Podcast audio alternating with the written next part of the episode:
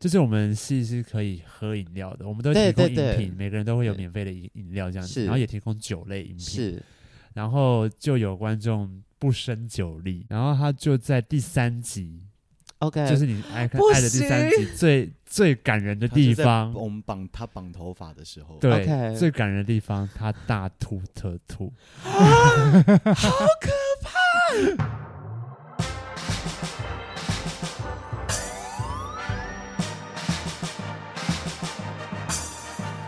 说说说说你爱音乐。嗨，大家好，我是你们的偶像 DJ MIDI 杨松，欢迎收听最新一集的说说说说你爱音乐。今天要访问到的两位，这个一个幕前一个幕后的这两位工作人员呢，是我非常有兴趣的一个领域。平常有在培养自己的文化素养，很常看舞台剧、音乐剧等等的。最近看到一出非常厉害的剧，它是。影集式的音乐剧很特别，所以特别找他们来到节目上面，跟我们聊聊做这出剧的辛苦的地方，或者是舞台剧相关的一些科普、一些冷知识，好不好？让我们欢迎来自鬼鬼代言人的林胜伦跟高华丽。Hello，大家好，我是影集式音乐剧鬼鬼代言人的导演林胜伦，叫我小马就可以了。小马，Hello，大家好，我是这出戏里面的演员，我叫高华丽。高华丽是担任主角、主演的部分，是是是是，然后小马则是这出剧的导演的部分。对，其实音乐剧、舞台剧，我相信对很多听众朋友们来讲是陌生的。嗯，也许就是高中音乐课看的一些 什么卡门的那种短短的一个对一一些片段。猫对，一定会看猫 Memories。好，反正呢，嗯，长大之后，我相信很多。人可能听听串流平台的歌，听听一些呃流行音乐，看看 MV，就这样。但是没有接触到剧场的这件事情，尤其是我自己老板建奇老师，就是一直在提倡剧场是有魔力这件事。嗯，一开始我还没有看舞台剧的时候，我就想说，嗯，那怎么可能？结果进去一看，发现不得了。呃，舞台剧真的有它的。非常高的艺术价值跟很大的娱乐性啦，嗯，尤其是今天要推荐这出《鬼鬼代言人》给大家。那要不要先分享一下是如何走进剧场的？走进剧场啊，我的话就是高中的时候，就是一直很想要就看，以前小时候就很喜欢看剧了，爸妈都带我们去看，好好哦。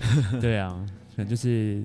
家境还可以，谦虚一下，先谦虚一下。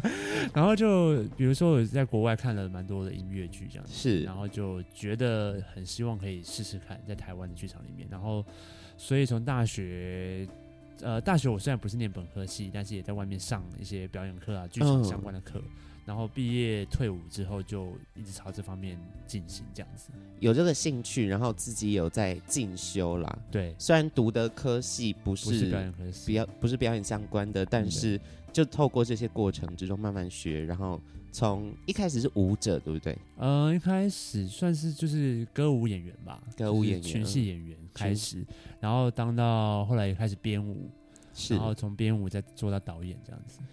就是刚才讲到这个群戏演员哦、喔嗯，我觉得他们是在舞台剧里面最忙的一，最忙、最辛苦、最累的。因为你去看舞台剧，他通常会给你一个本本或节目表，然后里面的演员卡司，然后所有的幕后工作人员的名字都在上面。那群戏的演员呢，他可能一人要分饰超多角。而且都是没有名字的角色，对对对对，对，什么农夫或者是农夫一、农夫二，对对对，路人、游客，然后在台上就要狂奔，然后狂跳，然后狂唱，还要一直换装，对，没错，真的很辛苦啦。那华丽呢？呃，我我因为我是彰化人，所以我其实、嗯、我其实高中的时候并没有。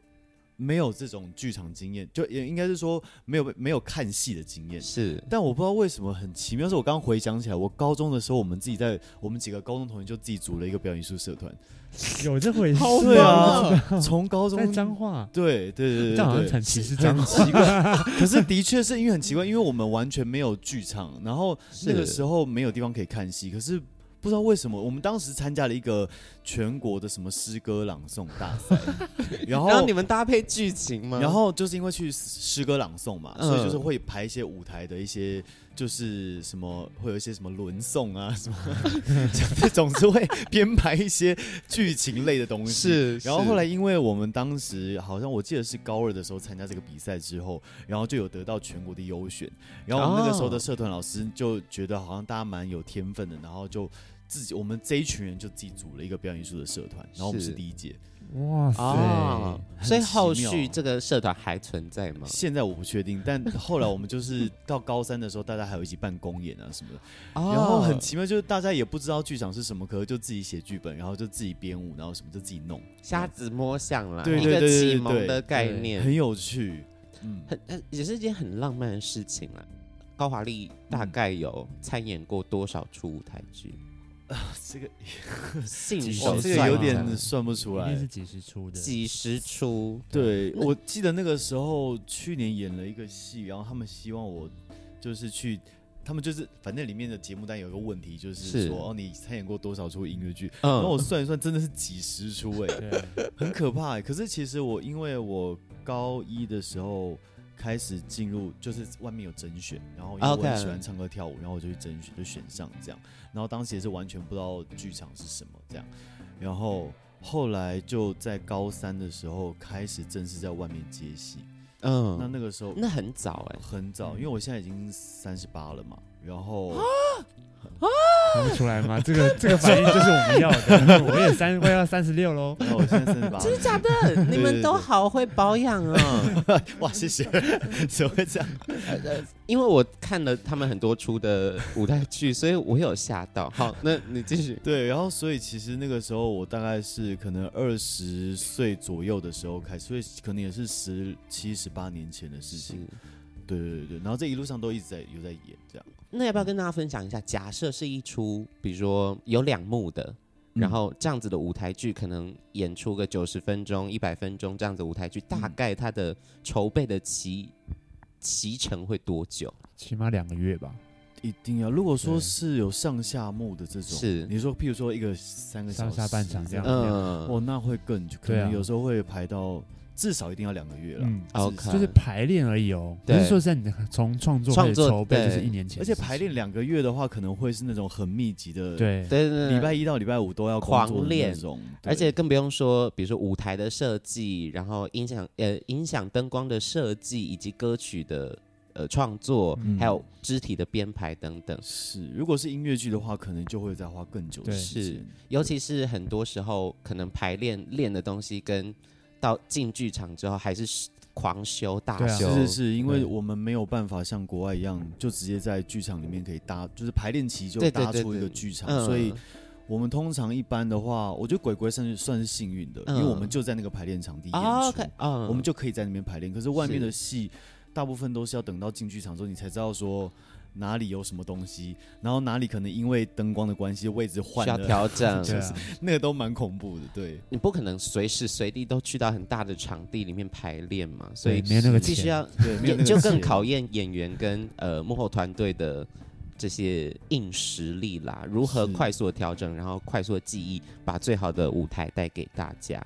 等一下就要跟大家分享鬼鬼代言人呃的。这一出剧跟它特别的地方，但是在讲之前，我要先跟大家提醒一下，这看剧就是真的是一件可以培养自己人文素养的一件事情，而且剧场的魔力我真的说不上来，就像建奇老师说的，它就是一个魔法，你进去了就好像你怎么讲你。就跟角色一起成长，一起经历这些故事的感觉。所以大家如果没有看过音乐剧，大家可能只喜欢追喜欢的偶像或什么的，搞不好还是会有一些连接。嗯、很多的歌手或者是很多的影视圈、电影、电视的人员都有参演到舞台剧。我随便讲，比如说谢盈萱演，嗯、他演什么？对啊，《熟女养成记》。对啊。然后谢琼轩演阿季，就是《华灯初上》的。这位演员，还有比如说魏如萱，嗯、向左走，向右走，还有地下铁之类，很多耳熟能详，就是很熟悉的这些呃影视歌三期的这些人类呢，都有参演到舞台剧哦。嗯、所以如果你有什么心仪的偶像，或者是你单纯没有看舞台剧，都非常推荐大家找个时间好好的进剧场看剧。那今天要跟大家推荐的剧叫做《鬼鬼代言人》，要不要请小马跟大家分享一下，他是在讲什么样的故事？好啊，《鬼鬼代言人》呢是一个影集式的音乐剧，我们总共有九集，嗯，就好像你在 Netflix 看到就是一般的剧集这样，你可以把它追下去。那我们是比较单元型的影集性音乐剧，也就是说你不一定要从第一集开始看起，这样。那它的故事是来自于。一个男主角就是由华丽所饰演的男主角叫做武士成，是那谐音就是一事无成这样子。OK，他是一个三十多岁的 loser，然后呢，他有一天就接到了八舅公的遗嘱.他就前往了一家小吃店。结果这个小吃店呢，想不到就是一个阴阳交界的渡口，是。然后八舅公这时候他的远房亲戚八舅公就上他的身，然后强迫他继承一个职业叫引渡师。引渡师，对，所以从此呢，他在每一个集数里面，他都遇到了不一样的亡魂，要协助他们这个走进轮回之门。嗯，引渡师啦，就是鬼鬼代言人是我，引渡师继承是我。哎、欸，你很厉害 哎！那我听很多，我看我已经看，因为刚才讲到有九集嘛，我已经看了一二三四集了，集了，然后接下来要看第五集。嗯，他其实呃跳着看也没关系，因为每一集都是。单纯一个鬼魂的故事，对，是。然后他我觉得很厉害，也可很考验演员实力的点是，每一集只有两位演员，当然就是主角吴世成，就是华丽饰演的吴世成，还有另外一位搭配的演员，嗯，呃，都是非常硬底子的演员嘛、嗯。尤其是最后一集，最后一集是不是不要先看了？最后一集就是说，除了一到八集之外呢，都可以，就是一到八集都可以随时入跳着看，都可以跳着看。但是第九集，我的建议是一到八集都看过之后，你可以得到最大的感动。对，是就会比较懂前面的故事脉络。对对，对，对，对，尤其是第九集请到了谢琼轩，对，是没错。我我每次只要看到这种女性角色，我就。不行，呃，只要舞台剧里面演妈妈、姐姐、奶奶，他们都会透露一种很浓烈的女性特质。那我们以后就做一个戏叫《女儿国》，你就会每场都来看。因为、呃、我不知道为什么我很。我只要看舞台剧，然后那个妈妈、姐姐，或者是有爱、有关怀那个女性角色演的够好，我就会大爆哭、大哭一场。那如果你来看第九集，你真的要准备两包两包卫生纸。比如说第一集已经演过，已经演超，已经演四十场以上。嗯，然后更不用说第二三集，对，演过应该有超过百场吧？超过两百，总共两百，总共超过两百场，超过两百场。从几年开始演？从前年开始，嗯、前年二零二零，对对，开始演超过两两百场的武士城的角色，嗯、有没有要疯掉的感觉？走火入魔。但我觉得幸运的是，因为呃，因为这个三年的计划，它其实就是到今年才推出七八九集。嗯、所以说，等于是我其实是跟着这个角色一起从第一年的时候演了一二三集，然后到第二年的时候演一二三到四五六，然后到今年的时候才真的走到完结篇。对，所以对我来说，这一切其实还算是蛮一直蛮新鲜的。那你跟谢琼轩对戏的时候有没有自己哭？我、哦、会一定会啊！啊我们两个人没有办法不哭啊，那个都是鼻水直接都一直滴下来。而且我们两个人哭几次，我们两个人每次哭都是哭鼻水会先流，然后所以他有一次还直接帮我擦鼻水。我想说，哎、欸，不要这样子啦！我想说真的变妈妈了啦，很感人的。而且排练的时候多痛苦，我在排练就是我就是中间就是一直会去拿卫生纸。大家忍哭才能完成这个排练、啊，而且我以前都觉得说，人家都说什么哭湿口罩是很 gay 白，嗯，怎么可能哭湿口罩？那我真的就在排练中把口罩真的哭湿，需要换口罩那种。其实说到哭这件事情，因为呃，我第一次入坑鬼鬼宇宙是看第三集，嗯啊，第三集是呃跟。呃，恋情有关系，跟初恋有关系的一个特呃特别的集数哦。那到最后，我是听到全场就一直。对，然后桌上因为是你们把场景打造的跟小吃店一模一样，所以桌上会会放一些卫生纸，然后卫这卫生狂抽刷刷刷，然后大家都在抖，而且说我跟我朋友来，我自己就是默默的哭，然后稍微沾湿口罩，我就不敢看我朋友，我想说他们又会笑我，等 等一下这灯打开之后演完之后，他们就会笑我说，哎，你怎么又哭了这样？殊不知灯一打开，他们我带两个朋友，他们才哭爆，刚才哭湿口罩，然后我想说我当呃刚才在矜持什么东西？这带到这个这个鬼鬼代言人很特别的一点，你们的演出的场地。是一个很特别的地方，要不要跟大家分享一下？嗯、它在一个 live house，叫做乐悠悠之口，在华师旁边这样子。乐悠悠之口也是很多独立乐团或者是需要办一个很温馨演出场地的音乐展演空间，没错。而且他之前好像还有做脱口秀。对啊，在呃，他以前在民生东路有一家旧店，然后后来那那家店收了，他。弄了一个更大的展演空间，是因为老板本身就是独立乐团的鼓手，八十八颗八拉子，对对对，哦，这我不知道，我回去做一下功课，欸、所以他原本想要。做这个戏，就是因为他不想要他的空间只是否乐团或者是否脱口秀，他希望他很多功能。对，所以他就那时候开创这个家店之后，就找我跟我们的编剧统筹江杯，嗯，三个人一起要谈这个案子。哦，所以他原本就有这样子的打算，找到你们一起合作，对，让这个场域可以有更多元的可能性，这样子，没错。了解。所以包括后来。那个里面的这个灯具啊，什么也都是基本上也是为了我们这个戏而而去买的哦。所以为什么人家说有时候说灯光做的很棒，也是因为我们就是刚好有这个需求。对，而且它不会很巨大，它就是一个很温馨、很。嗯呃，大家比如说去河岸留言，或者是去海边卡夫卡这种感觉，但是鬼会代言人的剧组把整个乐悠悠之口改造成那个小吃店，放了很多小吃店的桌子椅子，嗯，那观众就直接坐在这些椅子上面看台上的演出，甚至是演员会跑来跑去，嗯，他会在呃观众之间穿梭，嗯。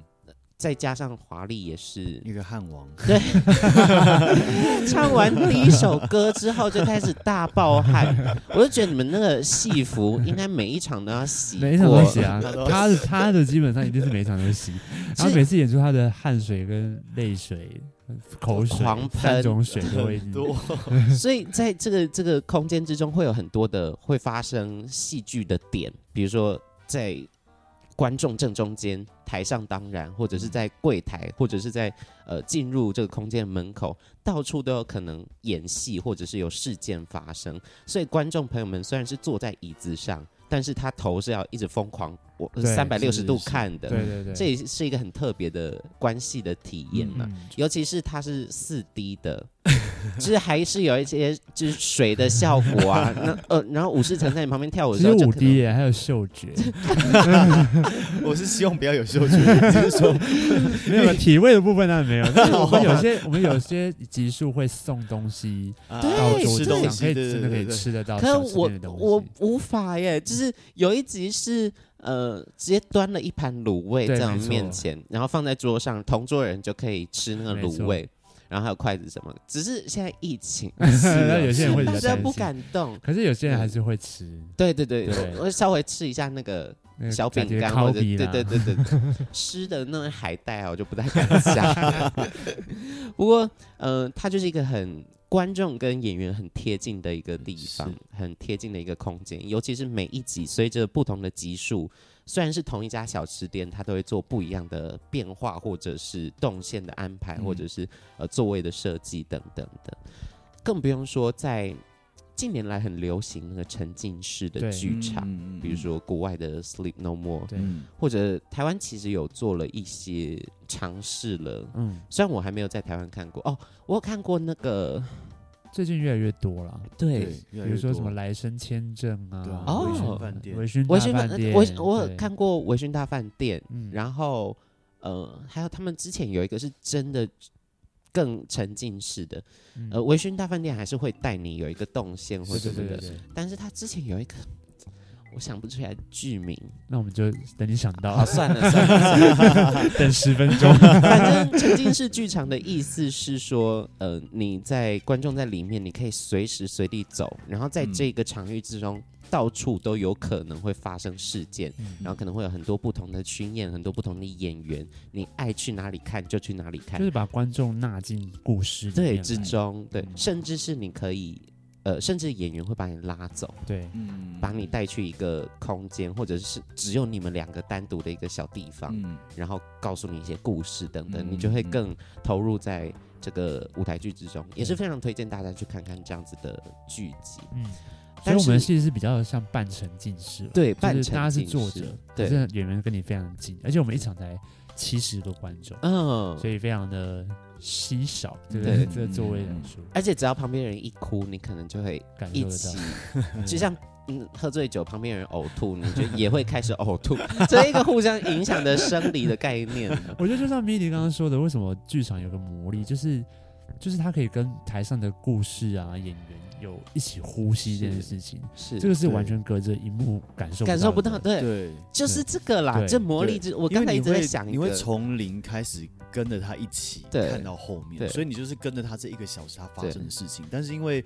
在镜头里面，有时候会透过剪接，对，会敬畏，所以你会被切断，会被选择你要观看的东西。对，但在剧场里面，你就是不得不的被迫坐在那里，跟他一起感受这一个小时他经历的一切。是，演员也会跟观众互动，对不对？在鬼鬼代言人里面，有，嗯，对。比如说，有有做过什么样的互动？嗯，不同集数会不同的，有不同的安排。是对，可能有时候是跟他们。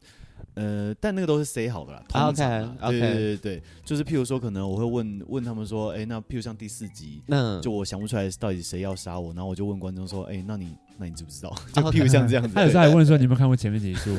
对，直接打破第四道墙。对对对，有时候观众还摇头。是上次观众就摇头，上一个观众就摇头。我想说：“哇塞，我随便问都问到一个没看过前面的人，我也太幸运了吧！” 而且我我忘记我看哪一集，反正是好像观众有东西掉在地上，还是怎样的，然后你就哎那个捡一下，还是什么，就是做一个很幽默的。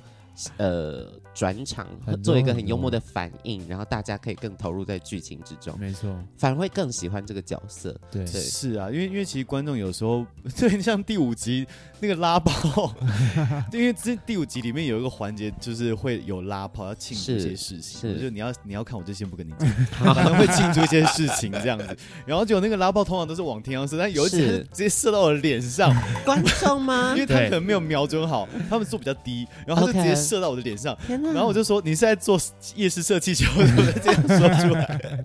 那除了这些，还有什么发生过很有趣或者是车祸的现场吗？在有发生即兴或者互动的事情哦。OK，就是我们戏是可以喝饮料的，我们都提供饮品，每个人都会有免费的饮饮料这样子，然后也提供酒类饮品。是，然后就有观众不胜酒力，屁嘞，真假 一瓶呢？一瓶而已。他说他前面好像。空腹还是什么吃太饱，因为忘记是哪一个，就是一瓶啤酒呀，对，状况没有那么 OK，对，然后他就在第三集，OK，就是你爱看爱的第三集最最感人的地方，我们绑他绑头发的时候，对，最感人的地方，他大吐特吐，好可怕！对，我们在场上一开始，我跟我跟陈雅玉，我们就一开始就是我们两个就是有听到那个声音，就是。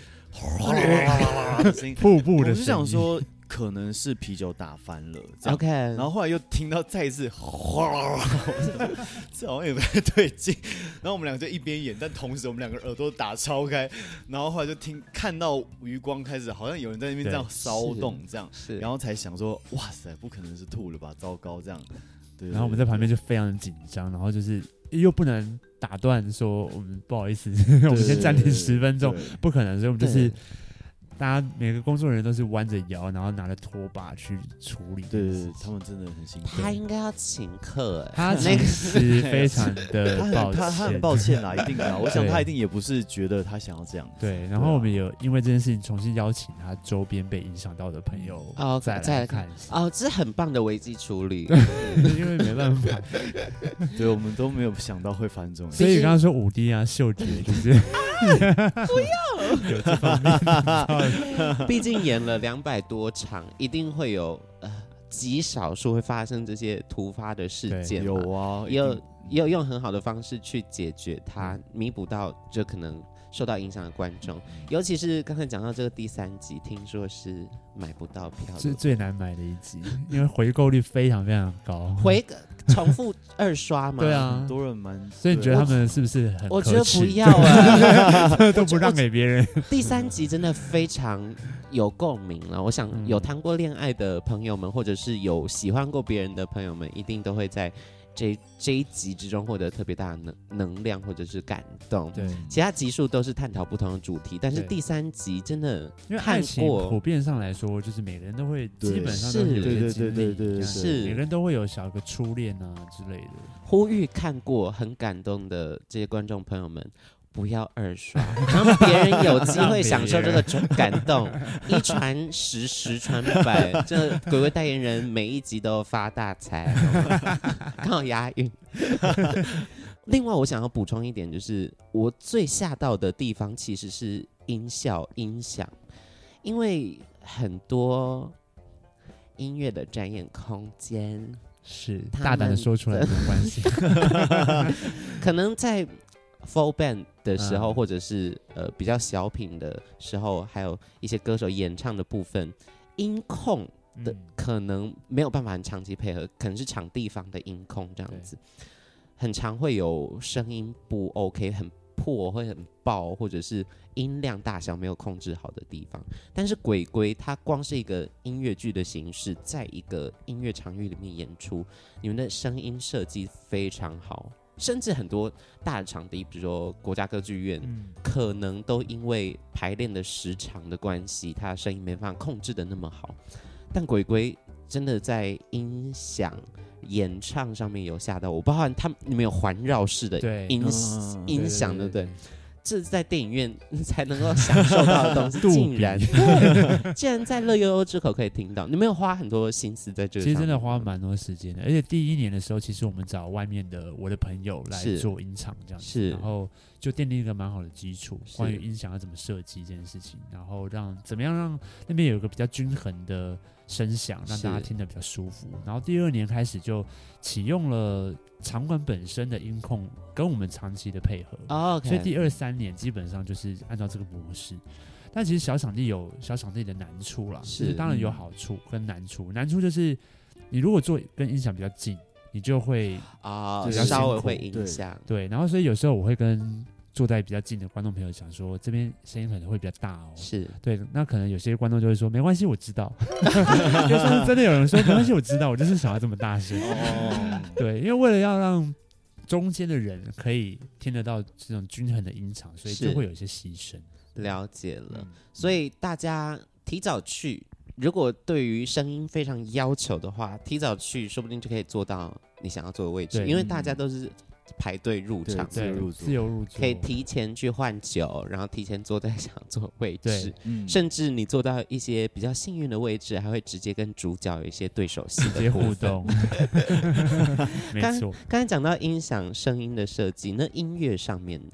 音乐上面的创作，每一集都会唱到一首主题曲，结束之前也会再重复唱一下这首歌曲。嗯嗯洗爆你的脑！虽然，而且他厉害的点是，虽然每一集都会唱到这首歌，但他还是会有变化。没错，比如说有变奏啊，某一集就变奏，然后某一集好像是小调变得很难过之类的。对，光是一首歌。一首音乐剧的主题曲可以把它形塑成这么多的模样，我觉得很厉害。要不要跟大家分享一下音乐创作？可以，我们音乐总监呃也是作曲编曲，他叫康宝、嗯、康和祥，嗯，然后他是我长期的工作伙伴这样子。那他其实在这个设计这个音乐的时候，其实我们本来就希望有一个洗爆你的脑的主题曲。OK，没错，就是让大家可以一下就可以出来唱说“鬼鬼代言人是我”这句话。嗯、然后那一二三集当然很成功的建立。是他从第四集开始就会希望，因为武士成他本人会遇到一些低潮或历程，所以他的主题曲一定会有一些变化，嗯、所以包括在词上面有一些变化，在音乐上有一些变化，这样子。所以像华丽应该对于一些。小变化的词、嗯、很难，应该也蛮怨恨。今天演第几集，然后词是什么都要背清楚。对，尤其是在那个主题曲的歌词后面接的词都不一样，这真的是 很考验。没办法，因为主角有时候就遇到了不同的事情，是他一定有一些成长。对对，然后所以那个时候演完第二季，因为其实呃整个音乐的编排，大概就是第一季是。一种主一种类型的主，就是比较是比较开心的。鬼鬼代言人是我，然后第二季会进入一个比较黑暗一点点、小调一点的，就叫我鬼鬼代言人这样子。然后到第三季又有另外一个新的，然后到第二季那个时候，去年的时候。就是真的已经唱了太多次，叫我鬼鬼代言人，叫我引渡诗诗，然后后面接不一样的词，所以我那个时候到第六集的时候，我就跟我们的作词姜博仁讲说你。明年你不准再写这个东西，他好记，其实他也生不出别的东西。OK，我们都要这样说，我已经背到我要疯掉，总共有好像记得十二种不同的变化，天哪，对，十二种不同的排列组合，我而且头尾头尾搞不好还不一样，对，头尾都不一样，天哪，就是真的会疯掉。但是第三集，我们第三季七八九集，我们就如愿的，对对对，真的又又又又出了一个新的这种，OK，新的哦，所以后面会有不同的，会有不同的。对，好期待啊！对，这嗯、呃，这样什么时候才可以追完？你们是怎么演呢、啊？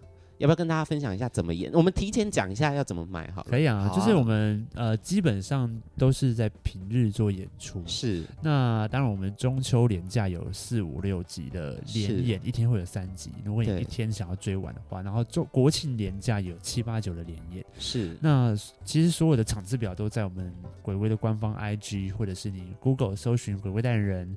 应该都可以找到我们的官方网站，这样子。第一个是鬼魂的鬼，第二个是归去的归，归去的归，然后代言人就是那个代言人。代言人。那 IG 的账号要不要跟大家讲一下？呃，基本上你搜寻“鬼鬼代言人”，或者是你英文打 G U E I 龟龟，G U E I G U E I，然后 musical musical。OK，对，因为当初我们在想这个戏的时候，就是希望大家不要只是对于看音乐剧想说啊，我们就是约一个时间周末去看，是，我们就希望说平日大家下班可以来，基本上我们都在八点的时候演出，然后就一个小时，嗯、所以你愿意在这个上班的这个一到五的这个过程中，你愿意来放空一个小时，是很棒的事情。你可以培养培养成一个看剧的习惯，说不定哎、嗯，你可以获得到很多生活上的能量，是不是？嗯另外要提到的主角的部分，华丽在演唱上面跟演戏上面都要运用非常多各种各样的声音。刚才有说那个八舅公给你继承这个小吃店嘛？对，其实八舅公很常会乱入你的身体，很常会鬼上身，所以就要一直很精神分裂，然后一直变换你的讲话的腔调。甚至是很多时候遇到厉鬼，你可能会被掐住脖子，就有一个很嘶哑的声音，好像你的喉咙放在地上在磨蹭。更不用说在，尤其是在音乐剧，我觉得演唱上面要唱出那个歌词的情绪，是比流行音乐要放大。几十几百倍的，嗯、可能哭腔，可能有一个很亢奋、很胸腔、很军歌的感觉等等，嗯、各种不不一样的声音都会在音乐剧中出现。嗯、我会烧瞎吗？比如说一天连演三场，哦、那喉咙怎么办？会很恐怖。那个时候第哎、欸，我们是什么时候？第一年就二零二零年，二零二零的时候就第一次体验一到三集的连演，嗯、然后就是三天，然后每一天都要演一二三集。所以连演三天，所以我是演到天哪，小巨蛋呢？演到第三天的时候，已经是演了第九第九第九场，嗯。然后其实因为一二三集的喉咙使用非常的，就是也是很累。其实每一集都蛮累的，是。对，然后但因为那个时候是第一次尝试这件事情，我那个时候我记得我第一天演完的时候喉咙痛到不行，然后我就不知道该怎么办，然后那个时候我都不敢讲话，就是一回家就立刻，因为好险，因为江博仁会。跟我说一些配播，声音的使用跟保养，使用这样，然后他就跟我讲说，你就回去装一杯水，然后就用吸管吹那个水，就可以放松声带。啊、对，然后放松声带就一直吹，一直吹，一直吹，一直吹。然后来的时候我都不敢讲话，然后我就是，是然后还有朋友就是调那个中药的护嗓的那个中药的配方给我，我就立刻去放，然后当饮料来喝这样子。对，是用这样的方式撑过那个大年夜。因为到第二、第三天的时候，我真的已经觉得我。快要讲不出话了！天哪，好辛苦，用生命在演出，在演出。对，是的。那第二年，第二年其实因为呃，因为第一年那个时候刚演一二三集，所以那个时候其实就是我觉得会很兴奋，整个人在演的时候，然后会推到可能最高，只需要一百，可能你就推到两百，对，所以那个时候，其实，在演出的时候，其实也会不自觉的忘记你要顾到你啊嗓子，太投入，对对对对，太兴奋。然后，所以到第二年的时候，其实自己知道说，哦，我会面对这件事情，所以说可能在演的时候就会去去抓，说我哪些地方不需要真的推到两百，我只需要就是一百就可以了，就回来这样。这样也可以带出那个剧的起伏层次。对对对对对，而且其实后来小马也有跟我说，他说其实在这个地方有一些地方你不用推到这样，因为距离真的很近，所以其实不需要到那么多，其实也是有一样的效果。原来如此，嗯，要不要请我们的华丽稍微唱个一两句，用舞台剧的形式？哎，我想一下，要不然你们就唱。要不然你们就唱《鬼鬼代言人》了，还是你要唱一首流行歌，然后用？因为其实其实对我来说，就是没有特别的，我我自己啦，嗯、我自己啊，这是我的观点，就是其实没有特别的所谓的音乐剧唱腔，所谓的音乐剧的唱法这件事情，应该是。说怎么样让你的词，就是把它当台词在表达这件事情，嗯、就是表达你的故事，表达你的叙述，表达你的情感、嗯、这件事情。因为其实像国外有很多。音乐剧它就是很流行的唱腔，它就是你想得到的那种 R&B 或者是 rap，像比如说有一个戏叫 Hamilton，Hamilton，它就是一个红，它就是一个超级嘻哈。Hip hop 的音乐文化在支撑。对，然后对啊，所以对我来说，其实没有说真的所谓的音乐剧唱。我觉得有些观众可能会想说，或听众可能会想说，音乐剧就一定要声乐那种概念，因为他比如说看猫，他们唱。Memory 可能真的会比较深乐，真的比较美声。但其实现在有好多各种不同、各种不同类型，像 Rent 也是摇滚的，对，是就是有已经有各种不同的唱腔，是，对，所以说好像对我来说。的确，重要的就是我如何，我会把它当成我的台词，是，然后我如何在这个旋律里面，呃，表达出我要讲的意思，是这件事情，好像是我觉得跟流行歌曲最大的差异。因为流行歌曲，我觉得可以有时候可以唱出旋律，是因为是旋律线好听，然后其实不用太去理解，或者是。呃呃，应该说不用太去强调我想要讲的内容，或者是我角色此刻唱这句台词的呃的情绪啦等等的，对。但在音乐剧里面，可能就会需要照顾到这些事情，我需要让大家理解为什么我要唱这个歌词，然后我唱的时候的状态是什么。是，所以反而呃，如何诠释里面的情感的流动或文字，就变得比流行歌曲来的更重要。我我自己感觉的呃样子比较像是。首先是那个咬字很重要，你要让人家听清楚，以及你的情绪、你的断句，你什么时候要控制那个节奏，甚至是你不用唱得很在节奏上，甚至是有一些音你可以放掉，嗯，对来讲是更多情绪展现在演唱上面了。对，其实连音乐创作都要考量，嗯，因为呃，中文有四声嘛，五声好来包括轻声也是，所以基本上。比如说像“鬼鬼代言人是我”这句话，像他就要得要得要照着他的音型来写这个旋律，是，他就如果词曲咬合，对啊，如果变成“鬼鬼”就会听得很鬼鬼代言人 就很歪掉，所以这就是跟流行乐，就是我觉得写法上也是有很大的不一样，而且他那个编剧跟音乐的搭配还很重要。我看很多剧，我会看到出戏的原因。比如说成人的音乐剧，我会看到出戏的原因是，他那个情绪转换太突然了，或者是他演唱来的太突然。嗯、比如说，你这个负心汉啊，然后就开始大唱。我想说什么意思？你疯了吗？是很多音乐剧给我这种很不连贯、很不自然的感觉，就会让人觉得，哦，他真的在演戏，他真的在唱。音乐剧的感觉，但是鬼鬼代言人给我一种很自然、很流畅的感觉，就是呃，今天会想要推荐给大家的原因之一啦。但是华丽还是可以唱两句了，要不然唱个主题曲好了，让大家认识一下你唱歌的声音。所以我们的主题曲就是鬼鬼代言人是我，印度世纪城是我。我就是我，我可以是我，肩负重任，不怕带着你们穿越苦痛。Yeah 好好穿呢，很扎实的声音。其实华丽以前也是唱很多流行乐的。其实我们，因为、哦、我们之前有一个乐团啊。对啊，我们我们以前我们之前有唱在唱阿卡贝拉。嗯，哦，阿卡贝拉。对对对对，那那乐团名称叫什么？叫沙发沙发客。我们在二零一五之后就暂时休息休休团，大家先去做自己喜欢做的事情。对对对，对，有机会再再看要不要去休。原来如此，所以其实呃也是一路上从。